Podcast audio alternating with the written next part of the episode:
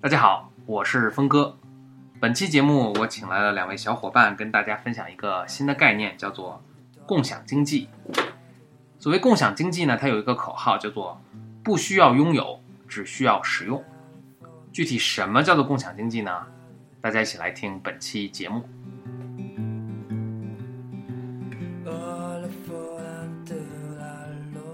就我就先开始介绍一下啊，大家好，我是峰哥。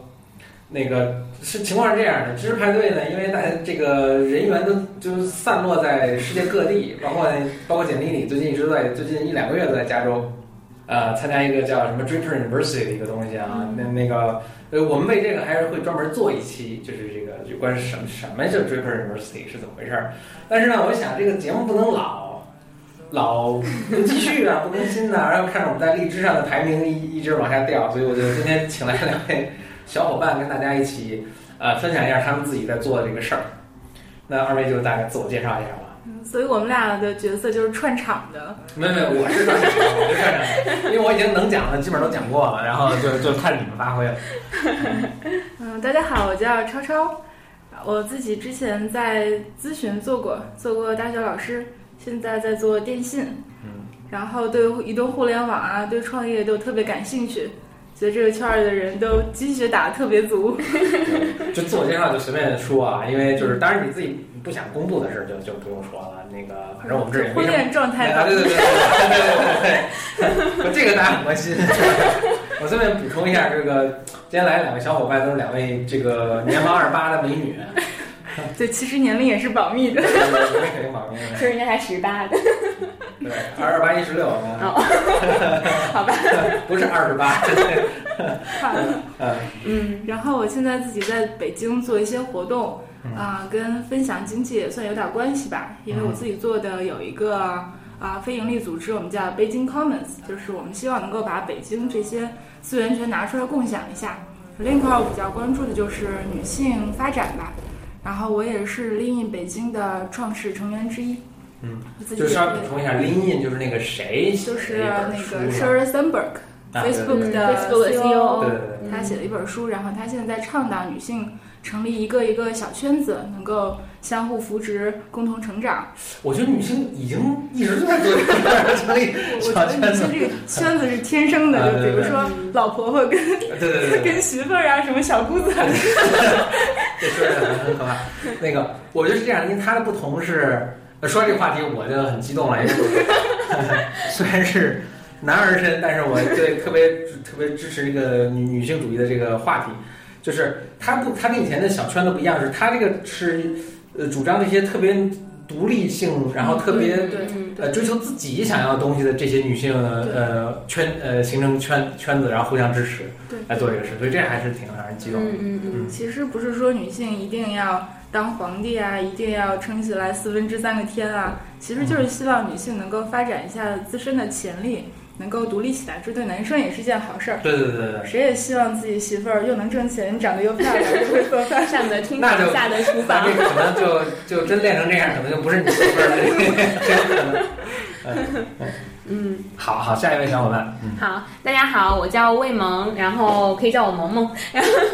啊，我我以前呢是做那个管理咨询的，然后跟峰哥呢也算是半个同行吧。然后那个现在呢是在做，对对对，然后就是做那个管理咨询那一块嘛，然后就是呃，相当于也帮各个行业的客户，然后做相当于市场营销啊这类似的咨询的项目。然后之后呢，就觉得在去年啊一三年下半年的时候，我觉得哇塞，这个互联网大潮真的是势不可挡啊，然后也真的是深深的这样的一个回过味儿来，慢，够慢。对。回过味儿来虽然慢，但是行动快啊。然后那个呃，然后我就一三年就是就就一四年年初嘛，然后就加入了一呃就是这个互联网创业公司。然后现在的话是在做一个分享经济型创业的一个项目，就叫 PT 租车，然后就做那个私家车共享。那么在之前的时候呢，就是我当时接触共享经济是在一三年的九月份，当时呢我和超超就是呃是帮 Airbnb 来在北京做一个，所以你们俩名字合起来就是超萌，是这意思。对，超萌组合。对，多多谢峰哥，我们今天诞生了一个新的组合，叫超萌组。然后你们你们录一节目叫超萌。对，这个可以有哈。对，然后那个我们上次就是在九月份的时候帮 Airbnb 做了一个活动，那个算是他在啊国内的第一场呃公开的一个活动吧。然后从此之后，然后我们对这个共享经济的这个兴趣呢，然后就由此被激发。然后包括之后我去到那个美国，然后发现他们那边的一个共享经济的一个趋势和潮流。然后再到后来，然后就是呃回到国内，加入了这样一个创呃就是共享经济的一个创业公司。然后再到现在在做一个叫共享经经济联盟的这样一个 NGO 的组织。所以就是这一系列的话，我觉得就是那一次活动还给我带来了非常大的一个影响。对，同样同样是一太官方，你练练了一回了。刚才上厕所是不是练了？就同样是这次活动啊，我从那个活动上收获的有 Airbnb 的徽章。对对，咱们咱们都我我也参加了 Airbnb，就是刚才那信息量太大，我那个慢慢来，这个目前信息量不能太大，所以呃，这个主咱们这次主题就是共享经济。对，所以这个我觉得本身就得解释一下。另外，Airbnb 呢，可能大家也都不是很清楚是什什么情况，对吧？所以。要不你就先从呃呃共享经济这个这个怎怎怎么回事？什么共享什么呀？嗯，我们都已经共产主义了，还需要共享经济吗？这个是怎么回事呢？对，就其实要讲到共享经济这个词，我觉得要先跟大家解释一下 Airbnb，因为 Airbnb 说话都有种国务院官方发言人。Airbnb 的话就是那个，我觉得那是一个，就是我当时接触过一家特别有趣的公司，然后它其实是 Air，它是定义了共享经济这样一个模式嘛，然后它就相当于那个，它是一个做短租，就是就是你的房房间的。美国的美国一家公司，一家创业公司。对。我就补充一下，大家不知道。好，这个我白广 information。我讲个故事吧，嗯就上周不是情人节嘛。然后我这人对情人节不是这故事好听，也不是很也不是很感冒啊，这不好听。但是我觉得呃，因为我男朋友他自己是创业的，创业什么意思呢？就是特别穷，特别苦逼，情绪不稳定。像我现在的这个状态吗？基本上就是大大姨妈来了。对，常年大姨妈的状态。然后作为一个善良又贤惠的女朋友，我就想带她散散心。然后我在北京租了一个小四合院儿。然后就把他带过去，在那儿住了一个。这听就是土豪女友。是那四合院是叫中南海吗？就在那儿住了一个小周末。这个房子我就是在 Airbnb 上面找的。其实那个房主他是一个老外，那显然他对我们中国伟大土地他肯定是购买不了的，他也是使用不了的。他那个房子也是从别人那儿租过来的。租过来之后，他把四合院翻新了一下，就里面比较符合人类居住。就也有地暖呀，然后也有就是比较干净的卫生间啊、厨房什么的，但外面还是保持了中国四合院传统的形象，所以就是挺有意思的。然后那个房子放在 Airbnb 网站上，所有人都可以过来租。我跟房东有个交流，他觉得 OK，看起来你们两个不像是一个连环杀手。然后我们也有共同的好友在那网站上，其实是可以显示的，所以觉得靠谱，我就把那个房间租了下来。那对于我来说，这是一个能够感受。别人生活的一个机会，因为我这个人是比较八卦，特别喜欢窥探个人隐私，所以不是连环杀手。对，所以 Airbnb 对我来说一个好处就是，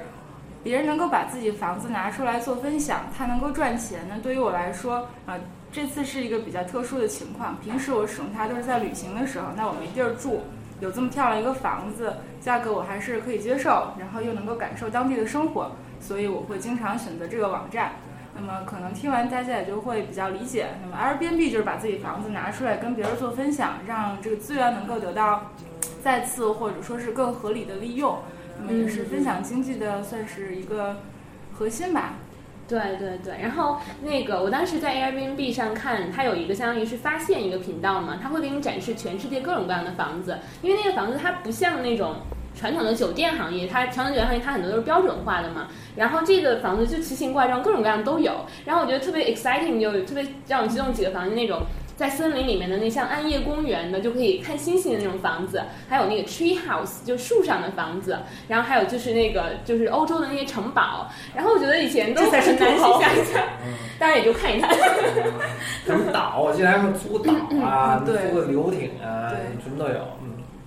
对我，我觉得还是就是非常独特的旅行体验吧。然后我有很多小伙伴，他们出去的时候，其实都觉得那个，哎，这个 Airbnb 就特别好用。然后因因为一方面它又它又很便宜嘛，它其实比酒酒店要便宜。然后另外一方面，它就就是其实你可以跟当地人去交流嘛。然后就以前就我们也可能去看看风景啊。这次就是觉得，哎，我能住在当地人家里，哎，看看他，就是像这个窥窥私比较，就是你 可以那个呃了解一下他他到底是怎么生活的，我觉得还是一个挺好的一个体验。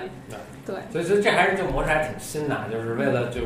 再再解释一下，就是大家都觉得这个 Airbnb 是跟比如说它的直接竞争或者它代替的一个行业就是酒店。对，就是你去以前去一个什么地方，你都会酒店，人家等于是专业租房子给你住的一个什么。但是现在呢，就是说，其实很多人他有自己，比如说我家三居室，但我只住了两个，还有一个空着的，对吧？对对。他自己也想，比如说赚点钱，然后呢，他也想这个认识点新鲜有趣的人，对吧？所以他可以把这个就临时性、短暂的出租给你。嗯，你你就去住个三五天也好，一个月也好，都我觉得就是 Airbnb 兴起跟分享经济有关系，但是也有一个比较重要的社会背景，就是北国，就是美国那边经济最近也比较萧条嘛，很多人失业，好像说最近大概有。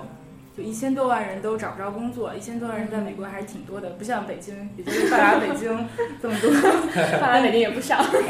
对对，美国影响还是挺大的。那么很多家庭他们失业之后，他们又不像咱们有攒的钱，那家里面没有主要收入来源了，他们只能想着我现在有的资产怎么办，能不能再再利用一下。所以这也我觉得也是顺应了一个就是经济发展的一个潮流吧，它慢慢也就兴起了。那现在很多美国家庭是这样的。我失业了，没事儿，我把我房子拿出来租，有点收入。我这车，我今天不用上班了，那车我也我也用不着了，我把车再租出去给别人用，车又能赚点钱。我当年我老公有钱的时候，还给我买给我买过几个名包，他这个包。我还以为他说我把老公也租出去给别人。呃，谁要搬点东西，老板，要搬家吧，老公，我也租也能赚点钱。这这个人力还真可以租。然后就是就比如说，基本上大生活的。对，比如说这个，之之前美国也有一个专门出租那个你的那个相当于劳力嘛，然后比如说就是这个人他去菜市场买菜，你就发一个任务，然后他可以帮你从菜市场买菜，这个你可以赚点劳力费。对，对，菜菜 rabbit。咱中国的那个猪八戒网是叫猪八戒网。对对对，差不多。我都还不知道中国有这个。跟那跟那一样的，跟那一样。本科的时候就曾经想过帮我室友去食堂代买饭，他们能不能一人给我一块钱？不，他不给钱你就把他那个饭都咔掉了，那个那个你这你自己这是饭省了，对吧？嗯啊，所以他听起来有点像咱们逃跑啊，他也创造了很多就业机会，或者至少维维系了很多这个人的生计。嗯，我觉得他有一个特别好的一个观念，就是以前的时候嘛，就是你有车有房，就是你你其实是你在赚钱去养这个车养这个房嘛，现在就是这个房和车反过来可以养你了，我觉得这这个其实挺好的。嗯。听，我觉得听，我可以把我们家那 WiFi 跟我们分享一下。对对可以。这个说不定将来还真会有。现在就是呃，还还有那种出租什么的，就是说那个你就电钻嘛。这种东西就你这一辈子可能就用一次，然后呢，这个东西就是你买了，其实没有太大的作用，那我就租一次嘛，我自己付付两美金，然后那这个就是他买了之后，他其实也可以从这个只用一次的电钻当中赚点钱，就是来 cover 他的这样一个购置的费用。网站叫 Neighbor Good，就是把你邻居家的那些工具你可以拿过来分享。然后这个吧，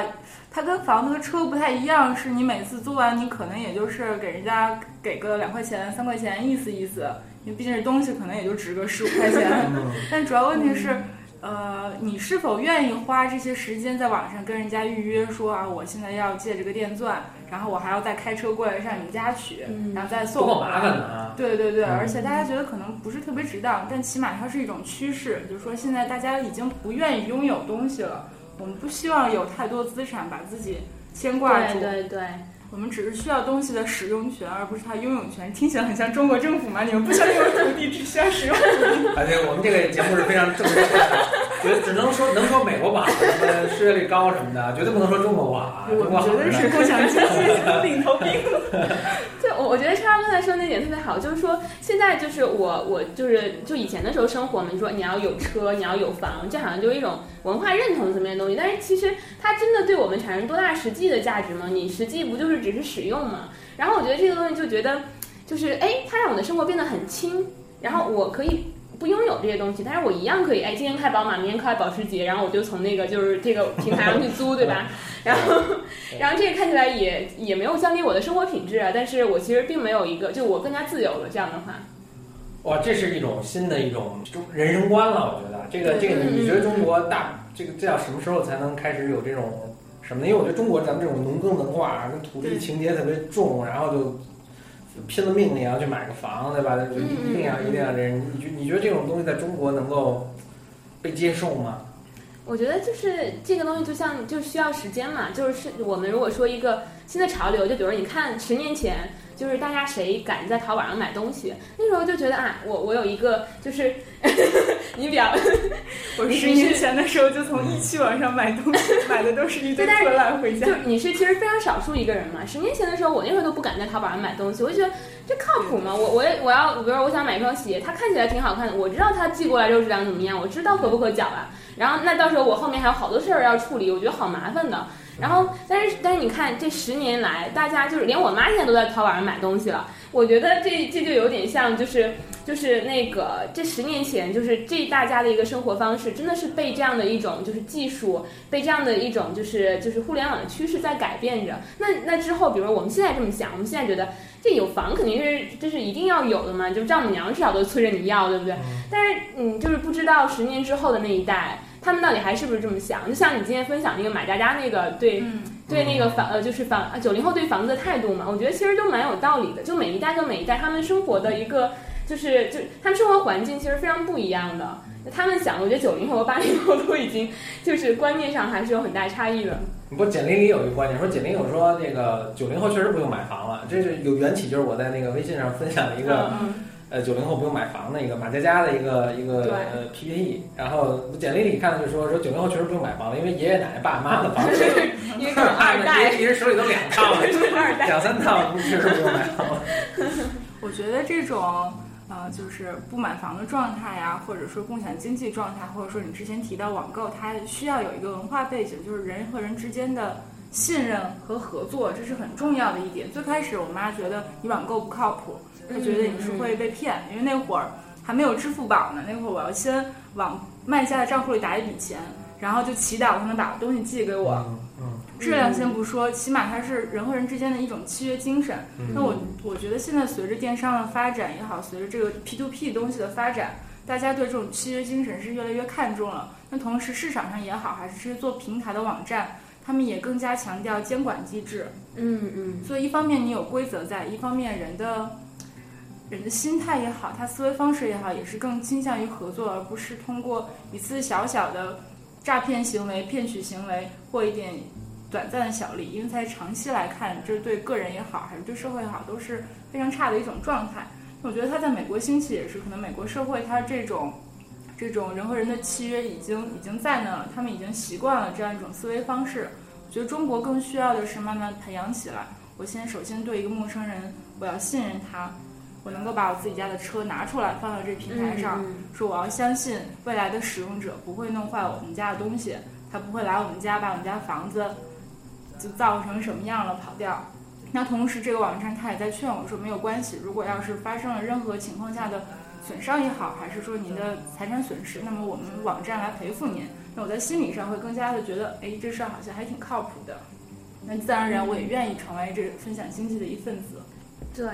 就这样说起来，其实这个就是共享经济，这些这些公司还是做了一件非常有意义的事情，就是说他们就是相当于他们连接了这个就是有拥有的这个人和就是需要的这个人嘛。他作为一个平台，他其实在这个运营的过程中，就包括我现在在做的这个项目运营的过程中，其实你会发现两方他他都有很多很多的顾虑，然后他这个交易的过程中也有可能会发现很多很多的问题，但是就是。就是这个平台的价值在哪儿呢？这平台价值就是说我能够通过我的规则和机制去打消，就最大化的打消两方的顾虑。就比如你你就是。租私家车车主嘛，然后他出租率他会担心我的车会不会安全呀？万一这个租客他把我的车开跑了怎么办？那谁来赔？然后那租客又会担心，就是那那你这个就是我万一车在路上坏了怎么办？万一你这车况不好，你赖上我了怎么办？然后其实大家都有各种各样的顾虑，这是一个就是非常实际的问题。但是我们这个平台就是要设置这样的一些规则，让你就是让这些顾虑不再成为你的顾虑。就像他之前就是支付的时候。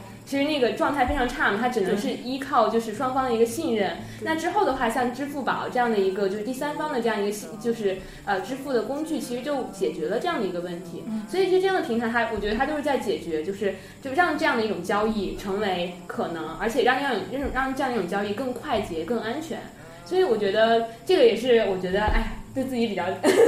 做的事情比较有有那个热情的一点吧。嗯，再一个可能是。就是现在这些分享经济相关产业的使用者，大多数还都是二十岁到三十岁，或者是最多到三十五岁的年轻一代。那么对于他们来说，可能新鲜经历也是吸引的主要一点。那对于我来说，住这些房子主要就是我能能得到一些跟青年旅社呀，或者是说跟旅店不一样的感受。那我遇上好的房东，还能给我讲他们两个从怎么认识到怎么结婚的故事，满足我的窥探欲。然后早上还能送上我一杯牛奶，让我觉得心里特别舒服，觉得有回家的感觉。那同时像比如说像 Uber 这样的私家车啊租赁服务，它也能让我作为一个女屌丝，我也能够坐上 很高大上的豪车。虽然没有一个有钱的富二代男友，我自己也可以默默的享受一下豪车。Uber 也算那个分享经济里面的吗？算模式还是不太一样，是吧？对它的模式就是跟 Airbnb 不太一样，就比如说我们现在先说这几家嘛，Airbnb 它是 peer to peer 的一个 house 啊 sharing，然后那个像我现在都在做这 PP 租车是 peer to peer 的 car sharing，然后那个 Uber 它就更有点像一个就是按需服务的这样一个概念，就是它也是相当于它通过这样的一个就是集中的一个调配，它把那个就是呃相当于它更充分的更更好的利用了这样的一个资源嘛。它按需服务，然后这个服务可能包含就是我这个汽车去接接送你这个人，也包含汽车去快递那个物品啊之类的，它都是包含在里面的。然后它它提供的模式有点不同，就是它是带司机的，就是它不是纯粹的那种就是私家车，我就把车租给你，它会把司机就是司机会给你提供一个就比较一整套的一个服务，就它更像用车的那种方式，就是跟咱们本地的话就是一刀用车，有点像出租车。它就是对对，它是没有没有出租车牌照的出租车吧，然后没有 出租车牌照，然后但是就是它它比出租车，因为出租车都是同质化的服务嘛，就就是都是同一个价格，就这些都没有什么差异化服务。Uber 里面的话就是哪天扛着个轿子来了，对 Uber 它一方面车型比较高端嘛，而且就是就就是用 Uber 人都说 Uber 体验比较好嘛，对，然后就是他就用那个它的服务去让让你觉得哇哦，就是我我体验还可以这么好，然后因为中国的用户都是用惯了那些，就就被那个就是拒载啊都已经很习惯了。然后之前的时候在新加坡第一次使用的 Uber，当时在那边当地的朋友他们用了呃就是拿出来手机那个 app，然后叫了一个车过来。是一个，应该是，好像是一个奔驰系列，但是比较宽敞，算是奔驰里面也比较高高档的一个车。然后那个司机就是看起来很像电影里面的那种，穿着一身西装，戴着白手套。所以司机是。他跟这个车主有什么关系吗？还是说他是车主呢？应该他不是车主对吧？他他应该不是车主，他不一定是车主，就他有可能是车主。就是因为 Uber 这种概念的话，就是国外有这样的一种情况，就是比如说那个就是一个大学生，然后他就想那个兼职去赚点钱嘛。他可能以前的时候，他他就他就每个周末，然后从租车公司，然后租一辆车，然后那个就是自己做那个 Uber 的那个司机嘛。然后他他在那个上面提供就是用那个用车的服务，他就可以赚就是比他去。餐馆里刷盘子就多很多的钱，就所以他这种情况他其实不是司机嘛，但是也会有私家车主，然后他就那个来自己又做司机，然后又开自己的车这种。不过在国内这种就是 Uber 还会在避免这样的私家车主来做的一个情况，因为也涉及到黑车的这样一个法律问题。嗯，所以 就是这个东西还蛮有趣的。然后下次那个超超可以来我们平台来租那个，因为因为今天今天有一个特别好利好的消息，就是今天有一个车主。他同时就是把那个什么保时捷、奔驰和宝马，然后不是保时捷、奔驰和奥迪，然后大概这个三个车的这个价格数量级分别是一百万、两百万、三百万量级的这样一个车，然后全都今天一口气放到了那个平台上面。然后我我们今天就说，我们就应该拿这个东西做一个小的 campaign，然后就说这位车主只有二十九岁哦，各位女租客们赶紧看过来，然后 可以创造一个浪漫邂逅的机会。还得开车呀，他不开，他找一个屌丝来开车。因为，因为他就是就是我们平台是只是私家车，就是租赁嘛，他不提供司机。但是，就是就是你是可以跟车主要有一个当面交车的过程嘛。然后，所以你交车的时候，你就可以看到，哇哦！所以第一次是跟百合网深度合作。对，当时我们我们就开玩笑，然后就说有个特别逗，然后就是说那个，哎，现在不是女生想找对象都要有房有车嘛？那所以你们就赶紧来那个 PP 租车吧，因为 PP 租车好歹都是有车的。而且能看到还有什么车。我说你们这公司也很矛盾，就不知道该哪个价值观在推。你一方面要推说大家不用有黄油车了，另一方面就鼓励你。峰哥，你会不会觉得这个社会其实挺邪恶、挺可怕的？不不，我我其实非常接受接受这个社会这个样子。这个就是提供多元的价值选择嘛，就是说你你当然可以拥有车，但是你也可以不拥有车，把日子过得很好。而他就是，我觉得就是他给你提供了一个更更多的选择，而不是说，哎呀，我一定要有车，我没有车我就。我就那个什么都不行了，然后我就找不到老婆之类的那种，然后所以就我觉得还是一个多元价值选择的问题，他给你提供更多选择，总是一件好的事情，就人就更加自由了。我前两天我在自己的订阅号里发了一篇文章，叫《植物生活哲学》，是我之前看了一个日本的整理大师写的一本书，叫《断舍离》，它里面所宣扬的原则就是不拥有的人生。他觉得我们生活里面有很多时候，你觉得做不了选择，或者你觉得生活很累，是因为你拥有东西太多了。那现在我觉得青年一代人可能，我们因为没有传统的土地情节，我们也迁移的比较迅速，比较频繁。对于我们来说，有太多东西其实是挺累赘的一件事儿。对，我们可能很多年轻新贵在追求一种轻量级，就是无资产的生活，但是我有选择权，我有使用权。我只希望在城市里过我最好的日子，我不需要说一个房子带给我的安全感，因为我这个人在这儿，我就是安全感，我是最大的资产。嗯，对，现在就是越来越多，就这一代就是叫 high mover，就他们可能就在各个城市之间流窜，然后他可能在不同的城市都会生活一段时间，或者他非非常频繁的就是在 travel。然后对于这些人来讲的话，我觉得这种轻量级的生活其实更适合他们。我从小在七个城市住过，在。八个房子里生长过，所以对我来说，就是房子没有太多的牵扯。我有的时候现在回到老家，我都想不清楚应该往哪儿走，因为就搬家次数太多了，我都想不起来回家的路了。那对于我来说，我现在的家就是我的家，因为我人在那儿。嗯，不过这个我就提供一个就是更年长一点的一个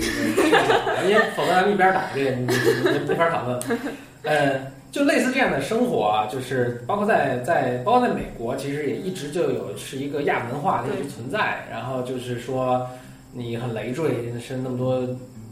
你拥拥有的东西，但是其实它只是占用你的精力啊，占用你的财富啊，什么这那。嗯。所以其实其实一直也有一帮人在在推推行这种新的这种生活方式，但是呢，就在美国相对这么发达的一个社会里啊，它也还是一个非常小众的一个东西。嗯。就是大家一听这个，还是觉得这帮人是有点嬉皮士啊，有点那种 New Age 那种，反正那种抽大麻的这帮人，然后那种新的生活方式，这种不是很不是很踏实靠谱的那种生活。就是比如他年轻，当然因为美国买房的压力是没有中国这么大的，所以他年轻的时候，大家也就会在城里住啊，租个 apartment，然后怎么怎么样，该该该到一个新的城市去就去就就去了。但是等到他们要该生孩子到那种状态的时候呢？大家还是会去到郊区去买个房，然后去去什么？所以我在想，这是不是也是人性中的什么一种很本能的一种东西？就包括买房，就是其实你仔细算一下，大家都觉得买房就是是一个很好的投资，因为你不用交房租，所以你你你，但你还是还而同时还住在这个这个房子里，所以比起你去，大家的普遍的智慧都认为是比租房要要。划算很多，但其实不是的。如果你真正算一下的话，七十年产权，其实不不，就在美国来说，也并不是这样的。它跟你的整个税啊，跟你的这个利息啊，什么是有很大很大关系的。所以你真正算的时候，其实你发现的未必是划算。其实，在很多情况下是不划算的。我刚刚还在跟魏萌说啊，我说就现在好多人去北美买房子，大家觉得美国房子又便宜又怎样？但是你要想到这个房子，你比如说你现在是父母，你买完了之后，那将来你要把这东西给儿女。如果要是说在您过世之后，那让儿女在继承这个房子要交百分之五十五的遗产税，这遗产税还不是你当年买房子的房价，是以当时的房价来算。如果是按赠与的形式，还要交一个很高的税率，最多也可以达到一半以上。那么那个房子有了之后，你还要有翻新各种各样的各种各样的税率，所以其实这东西是一样的。对，反正就是不值了。当然，大家未必做这么详细的计算，但是就是说有这么多呃反面的证据，说你其实不应该去买房，还是美国那么多人买房，就是然后背背负起了自己无法承受的债，导致比如说零八年的那个这整个金融危机啊，都是因为穷人去买房而导致的。嗯，所以就很奇怪，就是说。我不觉得这是最理智的一个行为了，就非要一一片一片土地。我们也不用想的那么深，就是这一辈子我都 不买房，一辈子永远都是租房，永远在跟人拼车的状态。我们也可以想一些比较小的事儿，比如说就像，啊，今年跨年夜那天，我当时特做了一个特别傻的决定，我们居然就打车到了世贸天阶，然后我看到了人山人海，People Mountain People Sea，然后出来那边黑车跟我们要价一百五十块钱到清华，那我们两个作为就是单收入的小情侣，当然我说单收入是我，单收入收入不高的小情侣，我们肯定是付不起这钱。我们一直走，走了很远才打到。你你一个人干两份工，双收入，但他是负收入，得把你这个给拼掉拼掉了一份儿。对。但是如果男朋友你在听的话，我是很爱你的。这才是真爱。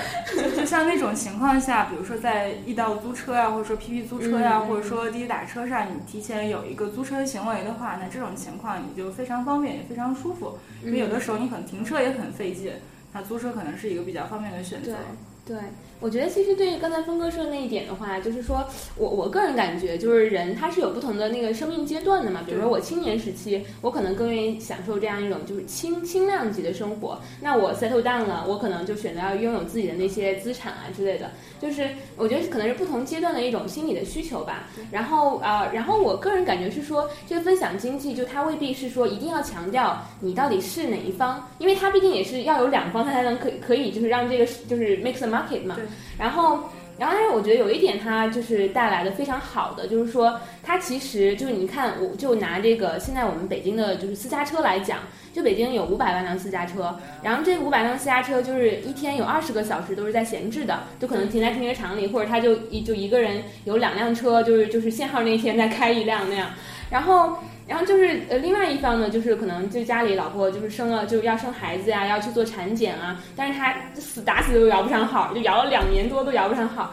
他就是一个是拥有的这一方，一个是没有的这一方，就是他其实是一个特别不不均衡的这样一种状态。这种不均衡状态其实会会有问题。他通过这种共享经济的这样的一种连接，他其实在让这个社会变得更均衡。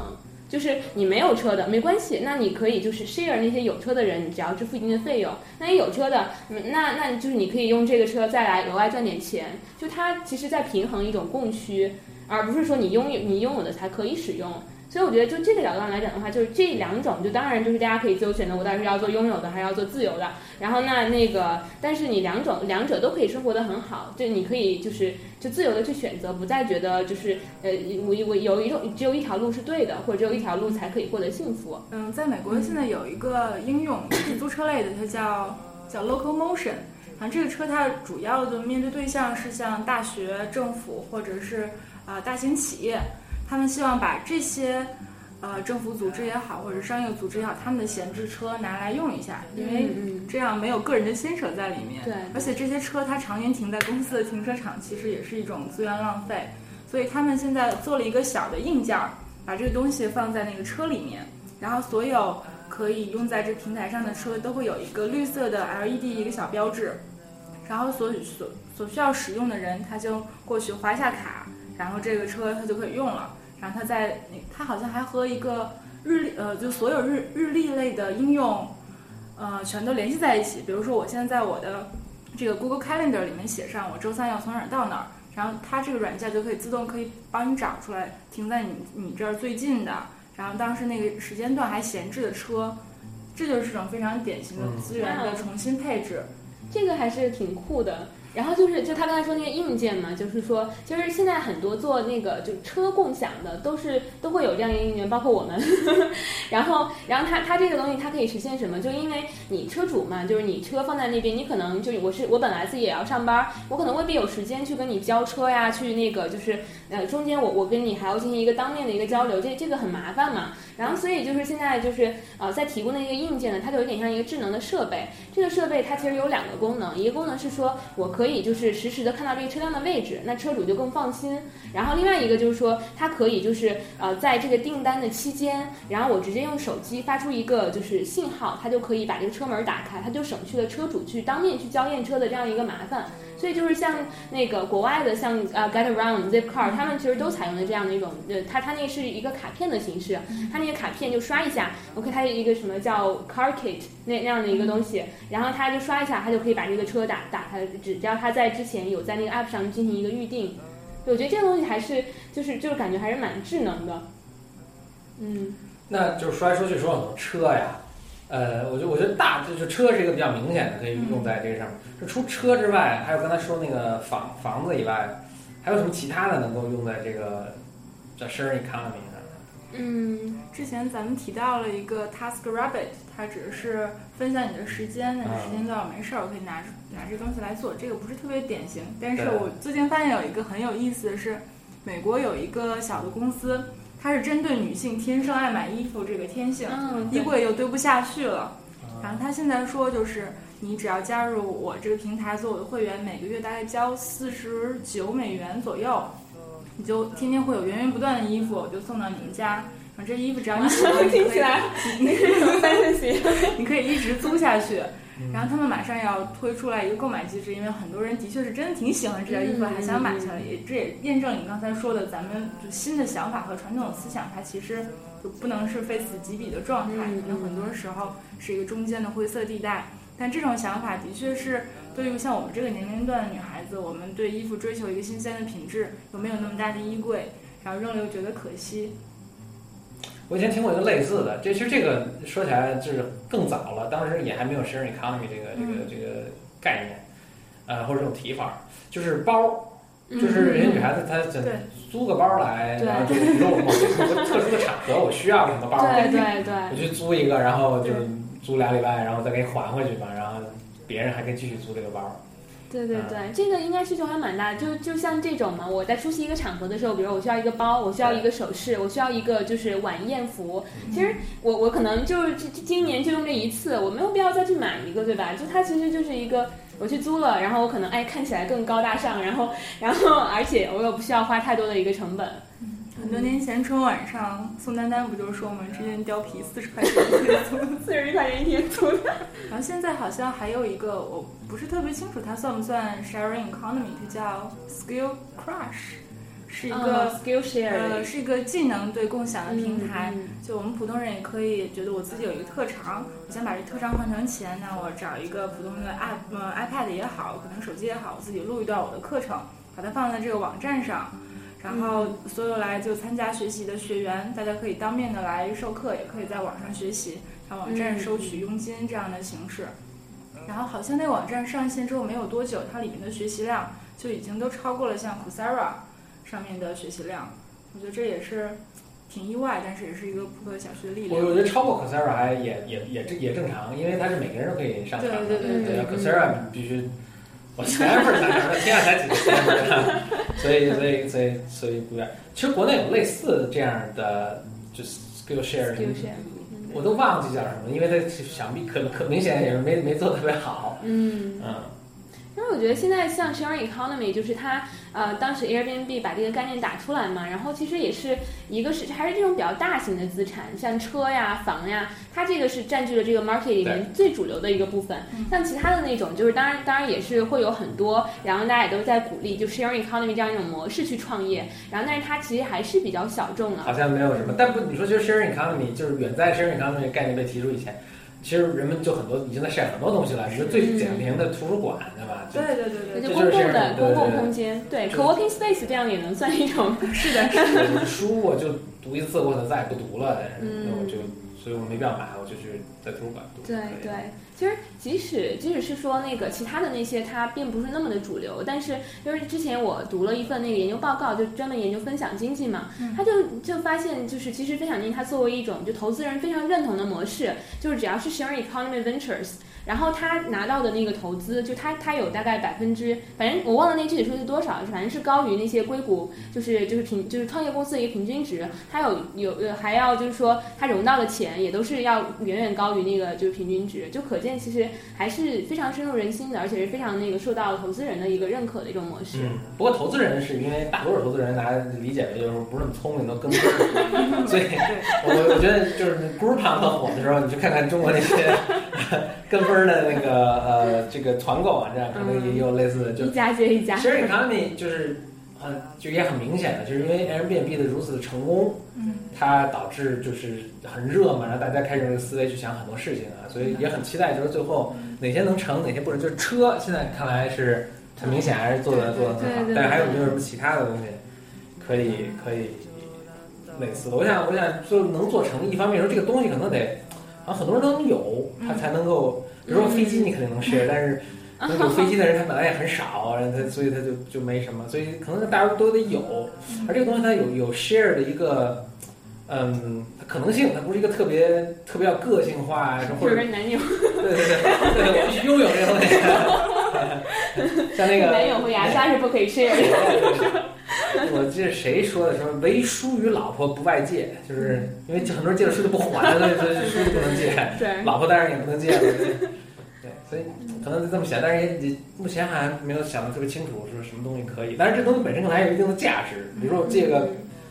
借个锤子。就是就不够麻烦的，所以可能未必未必就借了。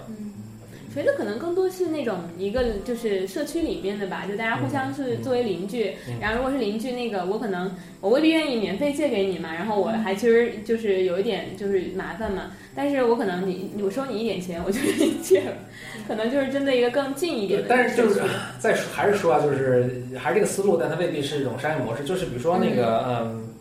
有一种类似 sharing economy 的，然后是做好事的是。你知道美国有一个 SETI 吧，就是找那个外星人的那个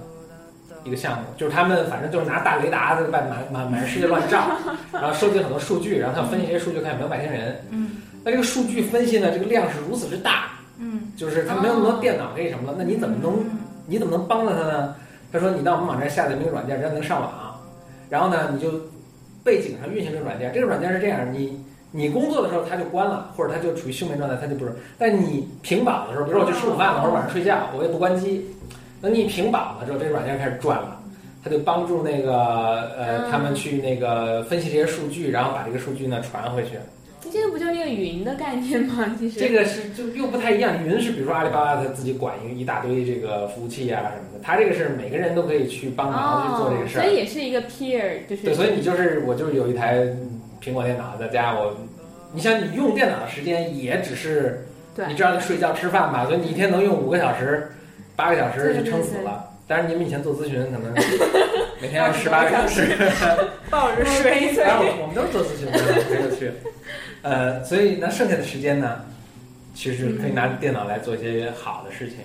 对，哎，其实这个概念，我觉得是不是就我们刚才讨论这么多哈，然后就是你回到最初那个问题，就是说分享定义到底是什么？我觉得其实这边就可以定义为，就是说我去盘活，我去利用那些闲置的资源，然后让它创造更多的价值。然后无论这个模式是说就是从 peer 这边 share 过来，还是说是从一个大的像阿里巴巴那样一个地方，它它内部进行一个协同和 share 的，我觉得就是都能实现那样一个效用的最大化吧。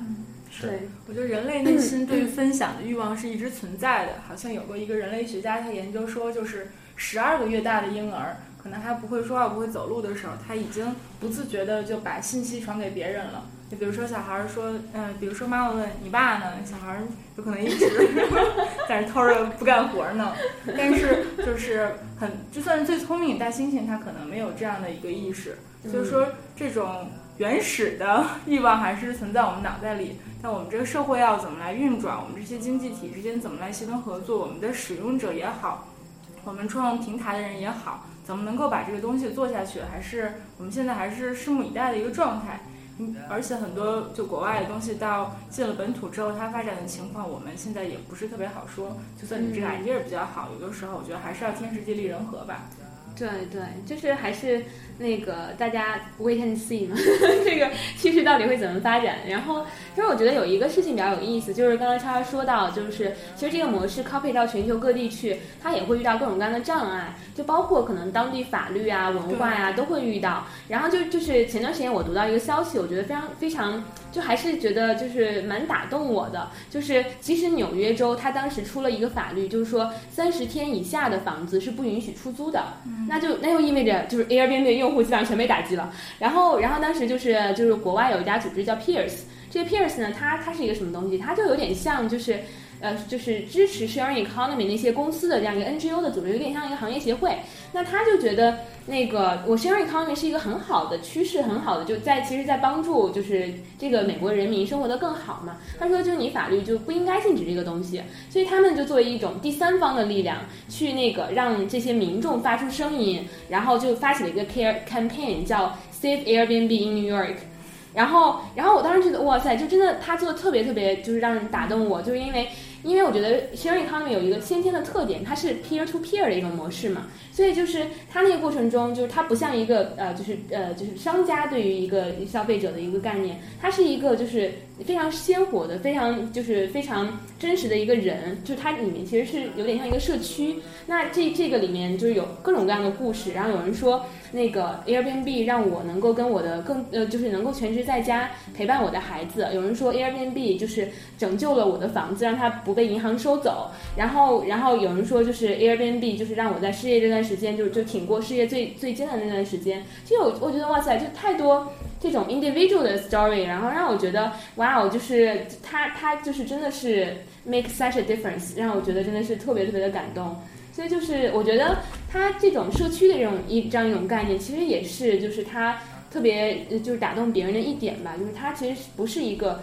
就是冷冰冰的商家对你对你提供的服务，他就是一个真实的人，就是对你提供的一个服务。对，我觉得从可能纽约州政府他的角度，他是希望能够保护传统行业，比如说像宾馆这样的啊这种传统的他们原来的工业经济支撑。那么我记得看一个数据，好像说。平均 Airbnb 的房子比当地的旅店是要便宜百分之二十左右，那可能因为纽约太贵，对，但是 房子太贵。纽约州啊，还不是纽约市是吧？纽约州，就我觉得它的酒店贵的离谱了。当时我在纽约的时候，就是，嗯，住到 Brooklyn 一个，就是我觉得已经 location 非常差的房子，而且就是感觉像咱们那种如家如家式的那个，就条件也不怎么好，然后就要两百五十美金一个晚上。然后我当时就觉得惊呆了，然后 这个太夸张了，因为他们应该是美国的酒店都要上个百分之十十几的税，十五十四左右，嗯，所以美纽约州觉得如果要公平的话，那你们这些房子你也应该交一个相应的税率。其实我个人认为这个是应该的，嗯，这个不能做一个 double standard，你不能说因为我这个理念好，我这是 sharing economy，所以你们政府就给我免税。但如果在如果所有全世界的这些法律它相应的完善了之后，给这些分享经济加了税率、加了监管之后，他们的竞争力是否还有今天这么强，也是未来我们要看的一个话题。那我觉得可能未来就要在私人化定制和你的服务呃服务质量上做出来一个区别吧。嗯。我觉得其实它价格上就是肯定比传统行业有优势嘛，因为你想就是比如说我一个租车的公司，就我比如说神州一嗨这样的，我我我车这么多车养在这儿呢，它注定我的成本就是挺高的。那对于我私家车车主来讲，我把这车租出去，我不租白不租呢，我白捡一漏，对吧？然后我自己用，我其实也要养这车，那我把它放在那个上面，其实是相当于那个就是一个额外的一个事情，它没有增加我的一个固定的成本。但是对于租车公司就不一样了，它就非常就是它的一个车的一个拥有和维护的成本是远远高于这些私家车的。我觉得对房子可能也都是有类似的一个，就是有一个呃道理吧。嗯，咱们做咨询的应该说应该这么说说，因为这个边际成本比较低。对，对。我其实关注 Airbnb。就很早，就是应该是他们哪年成立的？他们零八年。嗯，应该差不多，因为我是在，我是一直在关注 Paul Graham，他做 Y Combinator 然后，这个这个孵化器，但是他自己不愿意管这叫孵化器，但可能起到一些孵化器的功能吧。所以 Airbnb 是 Y Combinator 里孵化出来的，然后所以我就知道了这个公司，然后知道他们各种传奇的故事什么的，对不对？但我我我就也在想一个事，就是我还是老觉得。这事儿哈很奇怪，不靠谱。所以你看，我我整天整天忙，我从来没用过一次 Airbnb 的服务。我还是老觉得这住到别人的家里去，然后我又完全不认识，又在网上。虽然他现在做这么大，我还是觉得这件事很奇怪的一件事情。你下次体验一下就不奇怪了。岁数太大了，体验一下就不奇怪了。接受这个那简老师带你去体验。我觉得他们肯定还是有自己相应的目标客户。你首先心理上你要认同这件事儿，你要。如果你要到一地儿旅游，还天天在提防着，那就没劲了。咱们肯定都是选择自己最适合也最喜欢的服务。那现在市场这么多选择，就是为了让使用者能舒服一点、痛快点。其实像说到这个 sharing economy 的一个用户的话，我觉得有就是最近还挺颠覆我的认知的。就说实话，我以前以为就是这群人应该就是那像那个二二三十岁啊，就是就可能会有一些就是海归的背景啊，然后就非常 open 的这群人嘛。但是你知道，我前段时间接待了在在我们在我们那个项目里面接待了一个一对儿就七十多岁的老夫妇。然后，然后他们头发都花白了，然后就是他们过来说，就是他们想把他们的车租出去，然后当时我们就跟他们讲，就我们这个平台怎么怎么回事儿。然后我当时就觉得非常颠覆我的认知，我从来没有想过，就这样的老爷爷老奶奶他们也会愿意去 share 自己的这个车子。然后他就是其实对他来讲，他的动机非常简单，就他说我们现在退休了嘛，也不怎么用车，然后那这个就是车车租出去，他还可以补贴一下我的退休的生活，对吧？赚到一点钱，其实就就很实，就是很真实。的这样的一个理由，然后，因为它其实确实就除了这种理念层面的东西，它是在确实的在为用户创造就是价值嘛，帮车主赚到钱，然后帮租客就更便宜的租到车，这是最直接的这样的一层。然后像我们这种什么理念的体验者，可能还是处于少数。峰哥什么时候去体验一下呢？这还是一个挺大的一个跨越的。嗯，没事儿，你可以先来当租客体验一下，来体验一下我们那辆保时捷。对，这个就可以当做一个。就是比较好的一个 surprise 嘛，比如说你有一天开了一辆保时捷出现在你女友的那个办公室的楼下，然后大家都会觉得哇，好拉风。改天峰哥不开着车了，他同事又该误会了。就说哦，对，那天怎么来接你的？就是跟平时来接的车不一样啊，发生什么情况？所以我觉得就是带来这样一种，就还蛮好玩的，就真的要去体验一下，亲，要去体验哦。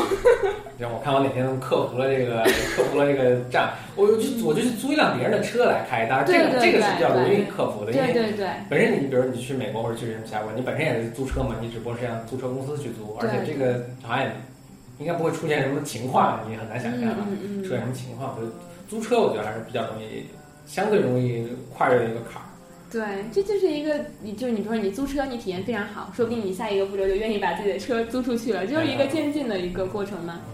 比如，因为现在 sharing economy 其实它在国外，它是一个非常就人尽皆知的一个概念。我当时觉得非常意外的一件事情，当时我不是帮 Airbnb 办活动嘛，然后他给了我一件 T 恤，然后那 T 恤非常好看，我就穿到美国去了，然后我九月份去了趟美国。然后我走在路上，一个七十七十岁的老太太跟我说，就说啊，你是你是在 Airbnb 工作吗？然后他就觉得就是为 Airbnb 工作就是一件很酷的事情，因为他觉得就是这个 sharing economy 这样一个大潮嘛，然后他觉得非常看好。然后我当时就觉得，哇，然后就是一个七十多岁的那个老太太在街上都会跟你说这样的话，就可见她还是非常深入人心的嘛。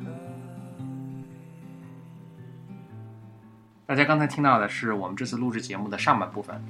在本次节目的下半部分呢，我们又谈到了 sharing economy 中最成功的一家公司，叫做 Airbnb，谈到了在硅谷创业跟在中国创业的不同之处，以及不得不提起的峰哥觉得最有意思的一家公司，那就是九幺五八。我们下次节目再见。